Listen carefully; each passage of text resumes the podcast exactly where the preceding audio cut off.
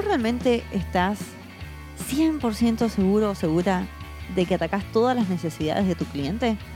¿Cómo juegan las necesidades dentro de tu negocio freelance para que puedas cobrar más platita? Porque al fin y al cabo para eso estás ofreciendo un servicio, ¿no es cierto?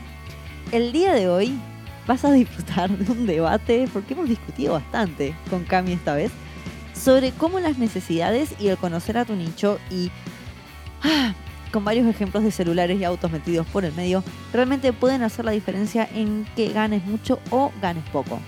Yo soy Sol y junto a Cami de wanderlancers.com te traemos otro episodio del podcast de Wanderlancers para freelancers y profesionales online donde hablamos sobre todo lo relacionado a tener un negocio independiente que sea sustentable para que puedas vivir haciendo lo que más te guste. Hablemos de necesidades. ¿Vos qué necesitas? A veces necesito ir al baño y a veces necesito tener un buen negocio online. Bueno, pero las necesidades están muy relacionadas a tener un buen negocio online.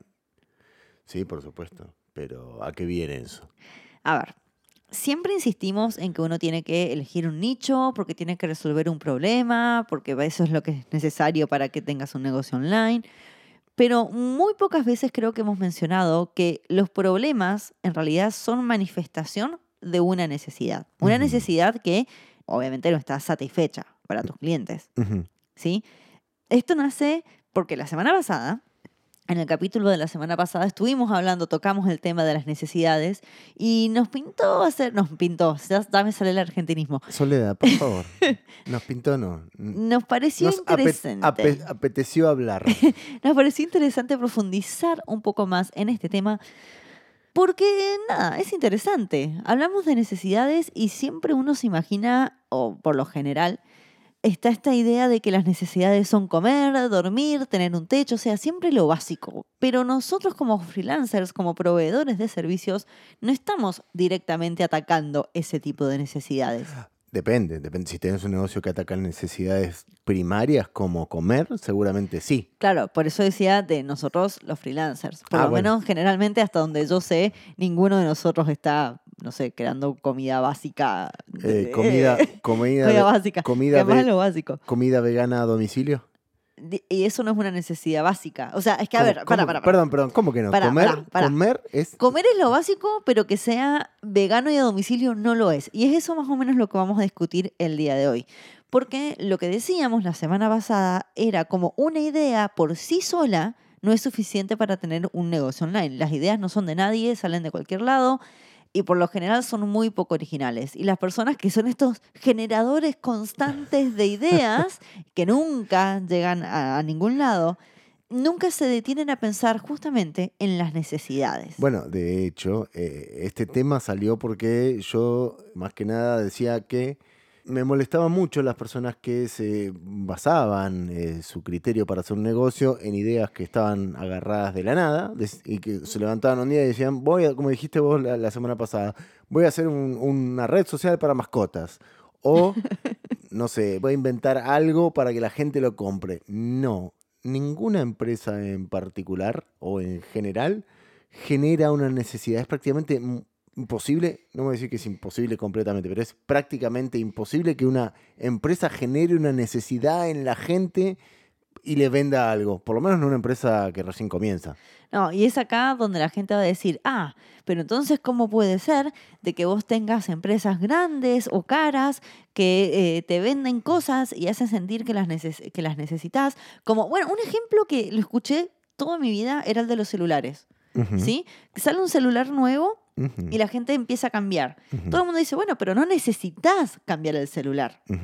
Y muchas veces es cierto, pero las personas que se enfocan solamente en ese argumento no están entendiendo exactamente qué necesidad se satisface al cambiar un celular por un celular nuevo, que es otra cosa. Y eso yo creo que es la parte interesante.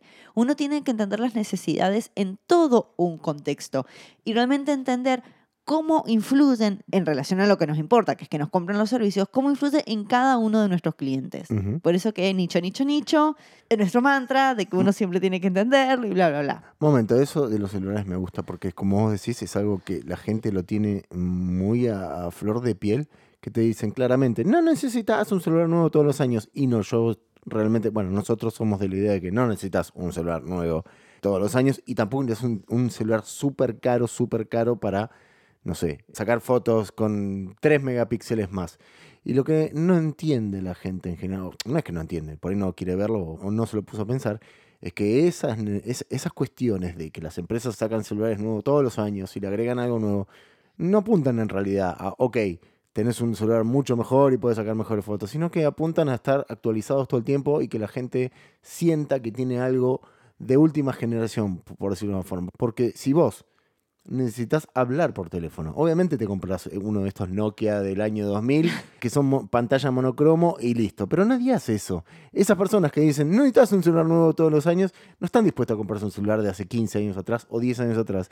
¿Por qué? Porque las necesidades de hace 15 años atrás no eran las mismas que hay ahora. Igual yo lo estoy pensando desde el punto de vista de que una necesidad nunca es una necesidad como pura, por decirlo de alguna manera. ¿Sí? Que es como, por ejemplo, siguiendo con, el, con lo de los celulares, eh, la comunicación. Un celular actualmente no solamente satisface la necesidad básica de comunicación, que sería la inmediata, sino que además satisface la necesidad de estar conectado, satisface la necesidad de estatus, esa es súper importante. Súper, sí. Satisface la necesidad de la comodidad. O sea, actualmente cada cosa cada producto, y vamos a ir a los servicios también, porque a mí la, parte que me importa es la de los servicios. Acá ninguno está haciendo celulares y yo quiero trasladar esto un poco a los servicios, que es lo que realmente nos dedicamos. Sí, pero un momento porque este es un muy buen ejemplo, porque es el típico que hay, eh, digamos, en cualquier reunión de, familia que te pueden llegar a decir esto. Eh, eh, está bueno este ejemplo, porque incluso yo dije, un celular cumple la necesidad de comunicación, podés llamar, pero ojo, porque incluso hoy por hoy, pleno año 2019, las formas de comunicarse dentro de un celular, inclusive, son muy diferentes, porque no es lo mismo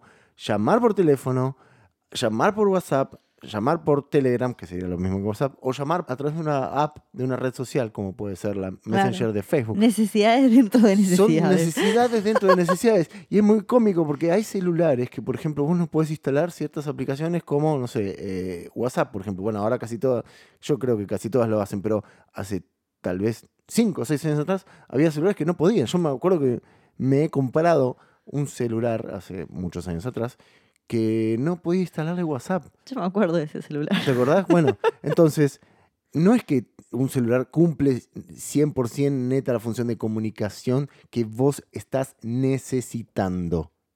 Ok, pero, vamos de vuelta, porque nos estamos yendo por las No, no, pero está bien, porque es, es un buen ejemplo. Bárbaro. ¿Cómo hacemos para trasladar esto? nosotros, los freelancers, que damos servicios, ¿sí? Porque está todo relacionado. Una necesidad se puede satisfacer de múltiples formas y esas múltiples formas, esas diferencias son las que tienen una incidencia directa en cuánta plata vas a cobrar vos como freelancer. Y esa es la parte donde realmente se pierde la cosa. Muy tristemente, muchos freelancers entran a este ambiente pensando en que tienen que ofrecer solamente lo que saben, solamente de, qué sé yo, si sos diseñador gráfico, decís, sí, yo hago diseño gráfico, hago logos, hago lo que quieras. Si sos diseñador web, lo mismo. O sea, si sos copywriter, lo mismo. Depende de la, tu profesión. Y piensan nada más de que, por ejemplo, voy a hablar, siempre está ejemplos de diseño porque yo soy diseñadora gráfica y, y si hablo de médicos y abogados me retan. Eh, y yo lo escucho esto. Y ojo que también he sido culpable. ¿Sí? Por ejemplo, diseño logos. Viene un cliente a mí y me dice, yo necesito un logo. Y como diseñadora, voy a decir, sí, necesito un logo porque necesita algo que lo identifique y lo ayude a resaltar por sobre su competencia. Pero si yo solamente me centro en eso, que es un pedacito del problema que tiene ese cliente, me pierdo en realidad de qué es todo el valor agregado que yo le puedo dar, cuáles son esas otras necesidades que puede llegar a tener un cliente y cómo las puedo llegar a satisfacer. Y si solamente me quedo en la simplificación de que esta persona necesita un logo que lo identifique, es cuando me largo a competir con todos los freelancers que piensan lo mismo, que son los que cobran poco. Y a mí me gusta cobrar mucho, no me gusta cobrar poco. No me gusta hacer un millón de logos para ganar mil dólares cuando puedo hacer uno y ganar mil dólares. Entonces, creo que nuestra responsabilidad como profesionales independientes es entender cuáles son las necesidades compuestas, por decirlo de alguna forma, de nuestro nicho para poder hacerle frentes y utilizar eso a nuestro favor para diferenciarnos de la competencia y cobrar más. ¿Se entiende más o menos, por ejemplo, Cami, para vos, que sos ilustrador? ¿Qué serían algunas necesidades de tus clientes? Más allá de la ilustración. A Oh, eso un me momento, refiero. ahí lo puedo dividir en, en dos cuestiones. Porque por un lado están la de los clientes netos, que netos, o sea, los que me pagan. ¿Qué es un cliente neto? No, no, a- eso, eso- eso voy a explicar.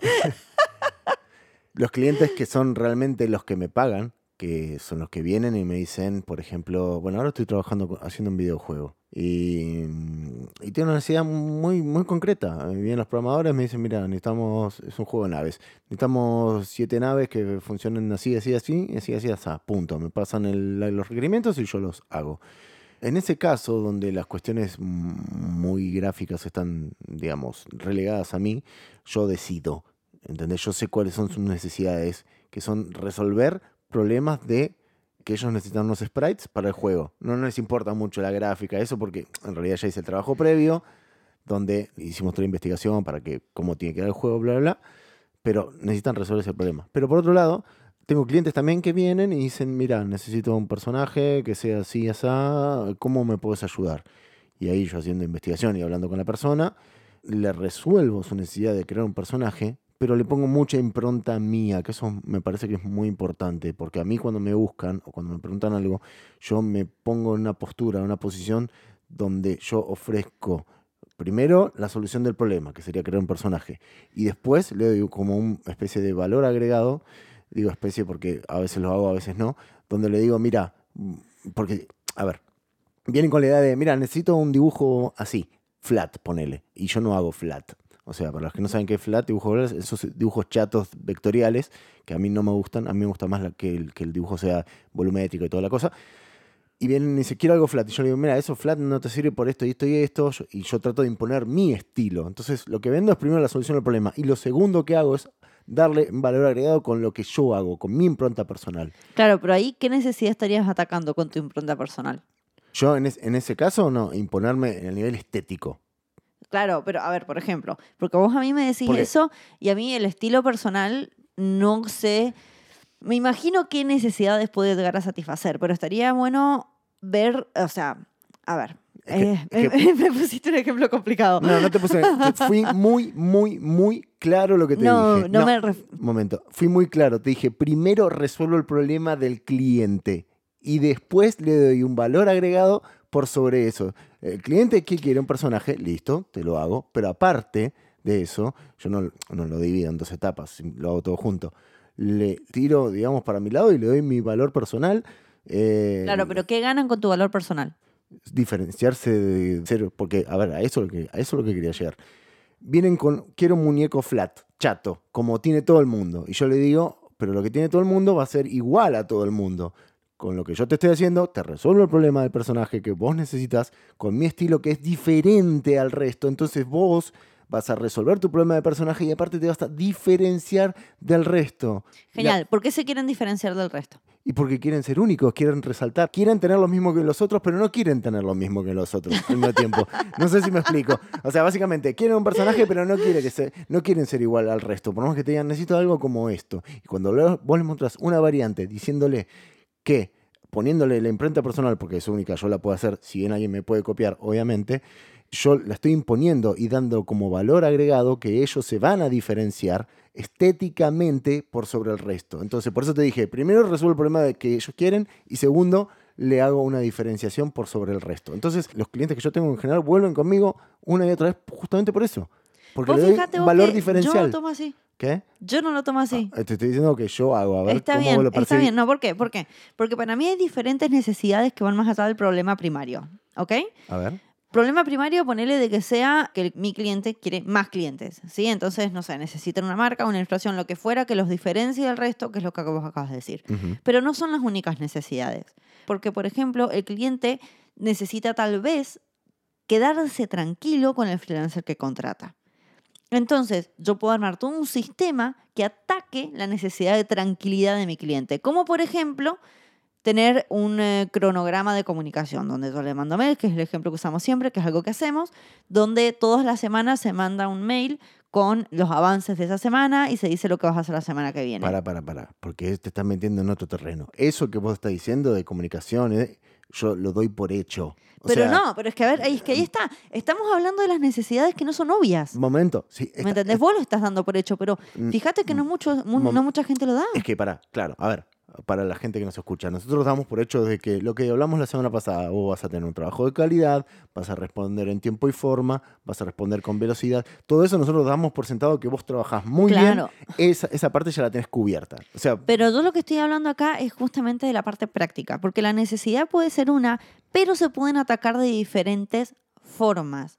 Voy a volver al ejemplo de productos porque en realidad es más, más fácil de graficarlo ahí, pero esa es la razón por la cual vos tenés empresas que cubren la misma necesidad básica, pero tienen precios altamente diferentes, porque hay valor agregado que ataca otras necesidades que tal vez no son tan primarias. Sí, a ver, la necesidad es la responsable del problema primario. ajá, ¿sí? La razón por la cual te va a contratar un cliente.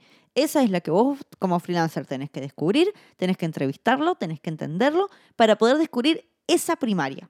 Pero a medida de que vas descubriendo el mayor obstáculo que tiene tu cliente para alcanzar sus metas, te vas a dar cuenta de que hay otras necesidades en el medio que a vos son las que te dan espacio para poder modificar tus servicios y tu tarifa de forma acorde.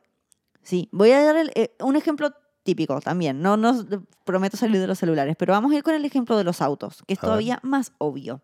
¿Sí? Un auto cubre una necesidad que es ir del punto A al punto B.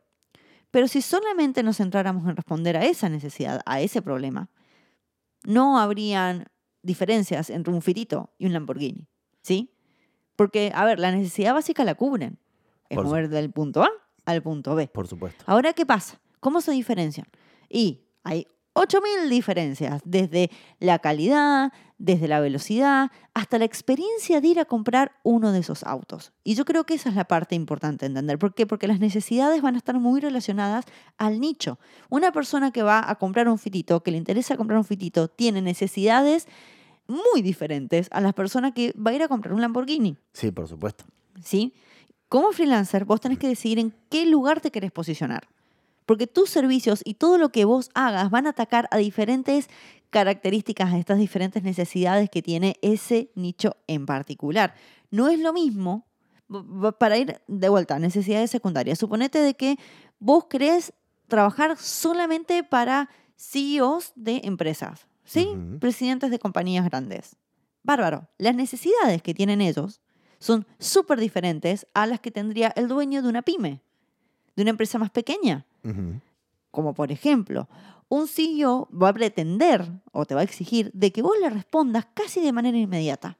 Esto significa de que tal vez no te puedas dar el lujo de no trabajar los fines de semana o que tengas que responder en horarios que salen de los típicos horarios de oficina. Los resultados que se esperan son diferentes. En cambio, para una pyme tenés más flexibilidad en ese tipo de cosas. A ver, a ver, yo te entiendo eso. Me parece que está bien, lo que estás diciendo queda claro. Lo que no estoy de acuerdo es que uno no puede basar su servicio o, o su valor diferencial en si trabajo más rápido o más lento, o si te respondo más rápido o más lento. Por mí- es una parte, pero sí, hace parte de tu Sí, servicio. momento, momento. Te escuché ahora. Déjame No, opinar. no te dejo. No, porque yo no, no estoy tan. En este momento no estamos de acuerdo. Eh, yo creo que vos no podés basar en eso. Por una cuestión de que, ok, sí, me hablaste rápido, me respondiste todas las cosas, pero me estás entregando algo que es una porquería. No, no, no. No, a ver, eh, por eso dije, eso es servicio agregado. Es después de que vos descubrís la necesidad primaria o el problema primario. Por supuesto, por, por eso yo lo di por sentado. Yo cuando digo, te respondo en tiempo y forma, te respondo rápido, estoy en contacto con vos, yo lo doy por sentado porque eso no es un valor agregado a... Por supuesto que sí lo es. Momento, no, momento. Si todo el mundo responde en tiempo y forma, responde rápido, ¿es un valor agregado? Tal vez no, pero ¿cuál es la realidad? ¿Todo el mundo responde rápido y en tiempo y forma? No, claro que no. obvio. Entonces, listo. Pero, pero es que, a ver, Pero es que ahí está, pero es que ahí está. A ver, lo, creo que lo particular de ser freelancer y de ser un profesional independiente es que de la mano de nuestros servicios va las experiencias y las capacidades personales. Ajá, ¿Sí? sí. Aquellas que son innatas y aquellas que se pueden aprender. Y sumado a eso es cómo esas capacidades personales se aplican a tus servicios y a tu nicho en particular. Es todo un conjunto. No están separados, no son piezas que no se relacionan. Entonces, si estamos hablando de cómo uno no puede crear necesidades, sino que simplemente tiene que ver cómo encara las necesidades de su nicho, de manera tal de que vos puedas dar un mejor servicio y cobrar más, que es lo que francamente nos importa al final del día, entonces uno tiene que estar muy consciente de qué es lo que hace su competencia y de qué es lo que realmente necesita este nicho.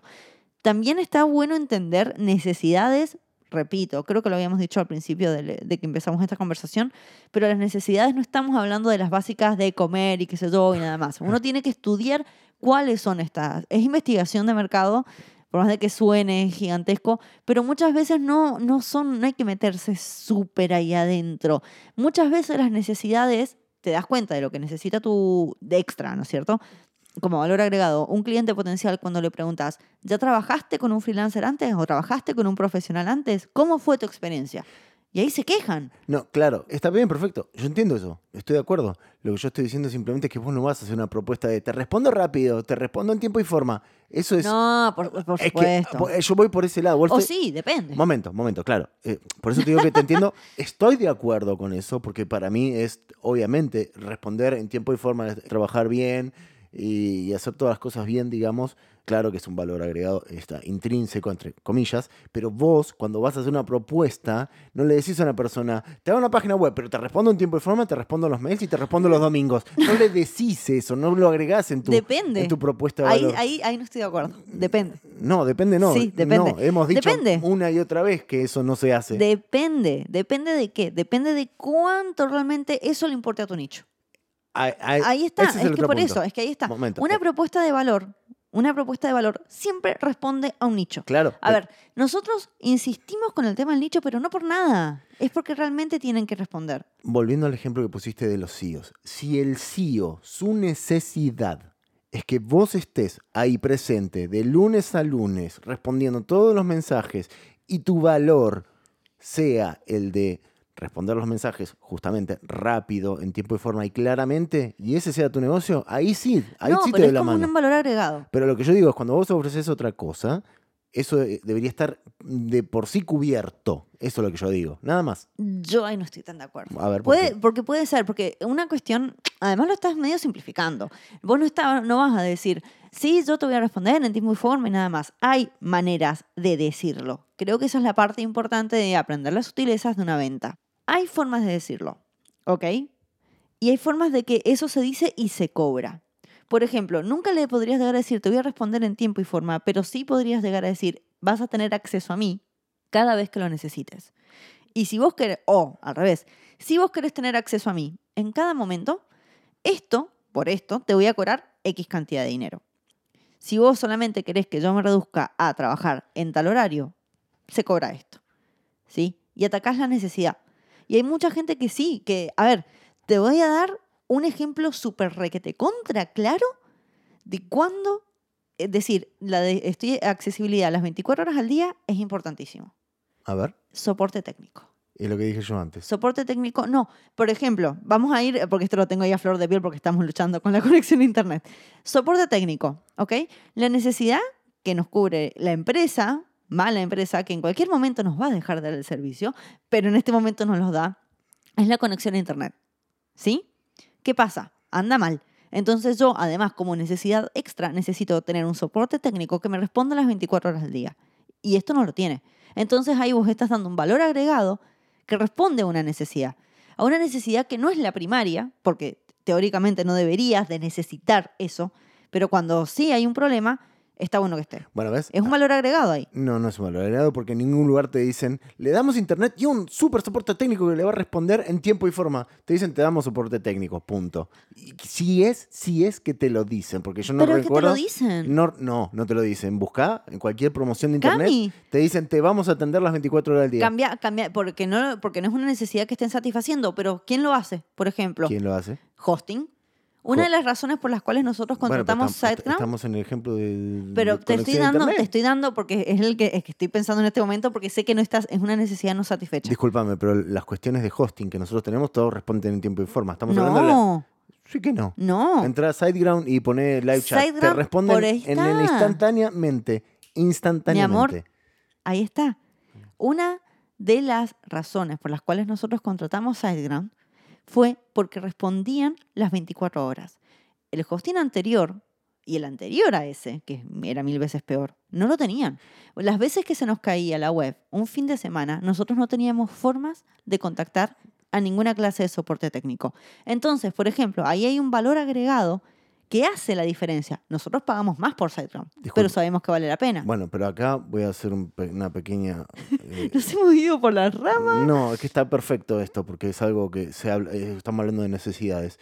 Me parece que ahí estás pifiando, porque justamente un hosting es algo que requiere de mucha cuestión técnica. Entonces vos vas a estar en una página web y la cuestión técnica es el 80% de un, de un hosting o más. En cambio, cuando vos estás hablando de trabajar con un servicio donde vos estás vendiendo algo, trabajar rápido, lento, está intrínseco, o sea, debería estar, debería, entre muchísimas comillas, deberías trabajar de esa forma rápido. En un hosting, la cuestión técnica es lo que vas a necesitar, porque vos necesitas instalar un WordPress, necesitas que esté en la última versión, necesitas que sea compatible, Voy a ir por otro lado, etcétera, etcétera, etcétera. Ah, querés, querés, tener razón y no, no, Siempre tengo no te voy a dejar.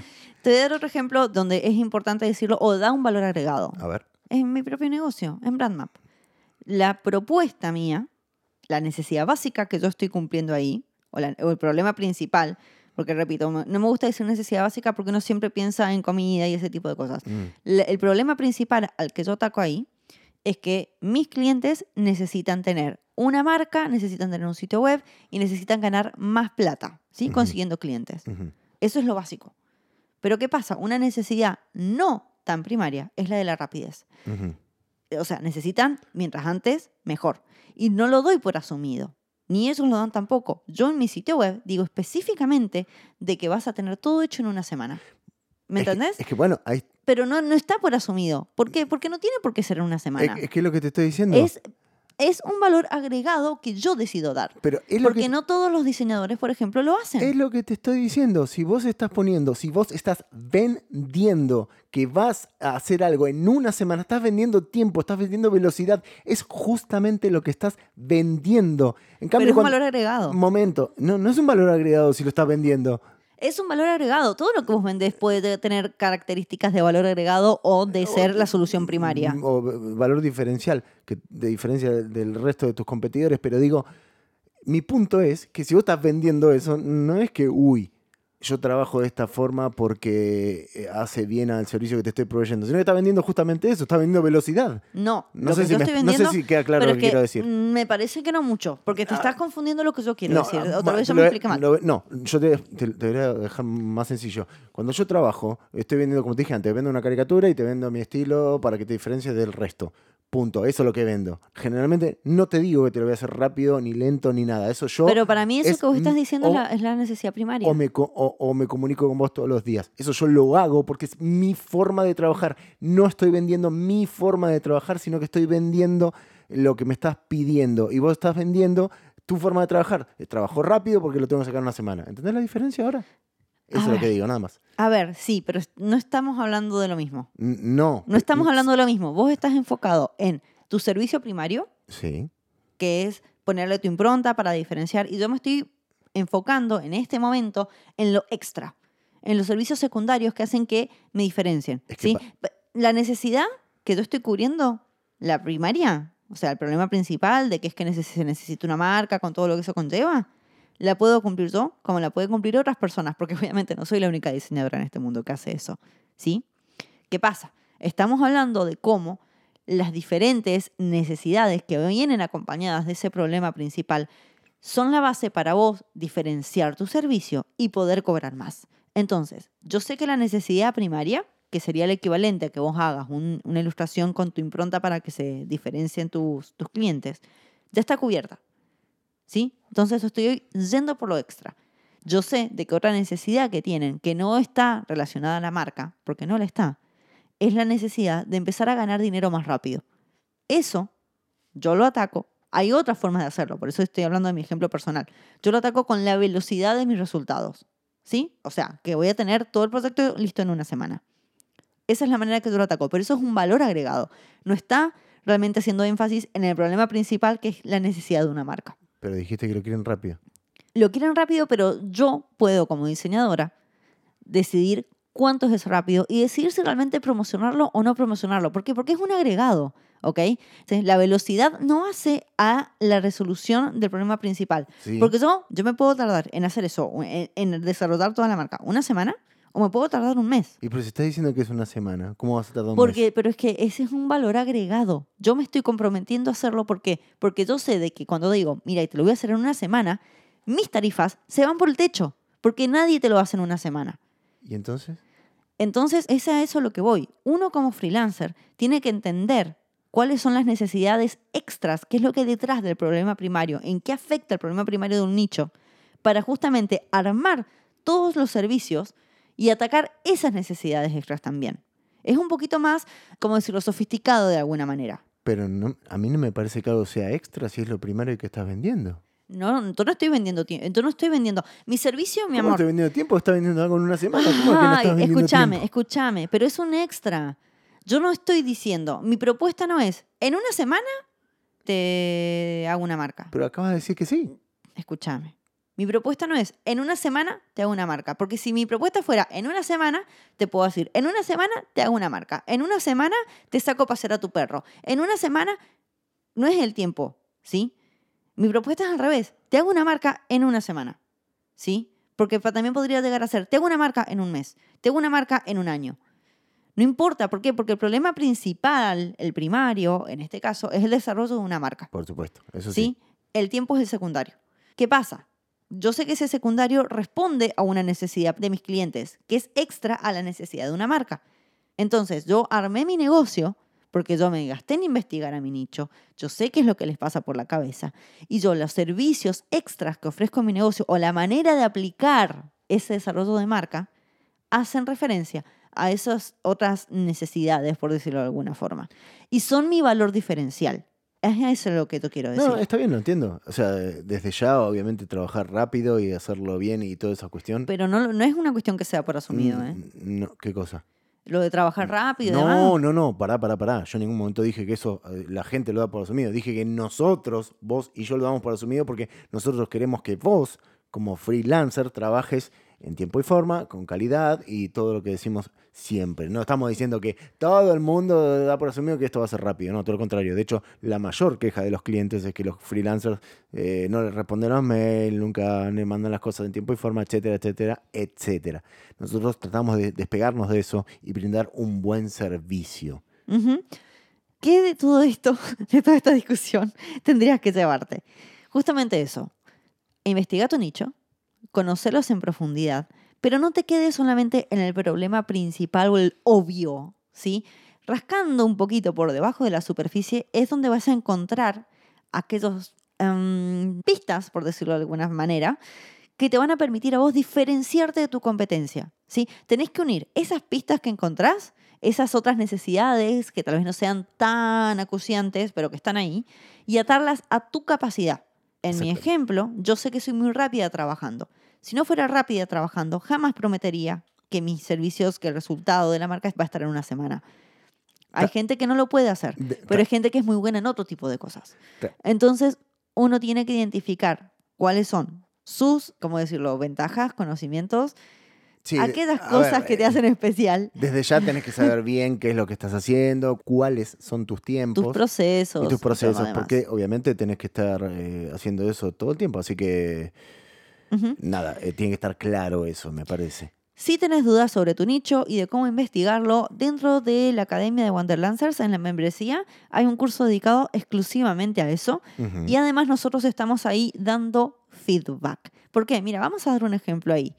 El valor primario de la membresía es que nosotros te damos el camino rápido para que vos tengas un negocio freelance que te da dinero de forma recurrente o de forma constante, ¿sí? Chau esta inestabilidad. Exactamente, El valor agregado es que además, como miembro, tenés acceso directo a nosotros. exactamente. Los miembros nos pueden preguntar cosas y nosotros respondemos mucho más rápido que si nos envías un mail, que si dejas un mensaje en el grupo de Facebook o por Instagram. No, bueno, por supuesto que la comunidad, eh, es más, nos bombardean a preguntar a los chicos de la comunidad y eh, es muy lindo todo lo que se ha formado y lo que se está formando y todo lo que va a crecer porque todos los días hay gente nueva. Si querés saber más, podés ir a academiawanderlancers.com y ver realmente cómo es lo que se maneja. Pero eso también es un ejemplo de cómo de otro tipo de servicio que se va manifestando, ¿sí? Es el acceso rápido a la información, que muchas veces se necesita. Muchas veces vos estás con algún problema con un cliente y decís, no puedo esperar a hacer un curso para darme cuenta de cómo hacer esto, necesito la respuesta ya y es ahí que tenés el acceso a nosotros. Pero bueno. Muy bien. Llegamos hasta acá esta semana. Sí. Eh, ha sido como... Ah, hace mucho que no, no discutíamos así. No, bueno, la discusión es parte del crecimiento. El debate fortalece y enriquece a las dos partes y a ustedes que nos están escuchando también. Y esperamos que nos dejen sus comentarios de esto, si quieren agregar algo, si están de acuerdo. Si no están de acuerdo, que nos lo hagan saber en los comentarios del post o, donde, por donde quieran. Pero estaría bueno debatir con ustedes también. Como siempre, nos pueden encontrar en wanderlancers.com en Instagram con arroba de Wanderlancers, T-H-E Wanderlancers, y nuestro canal de YouTube como Wanderlancers. Exactamente. Así que eso es todo y nos vemos la semana que viene. Hasta luego.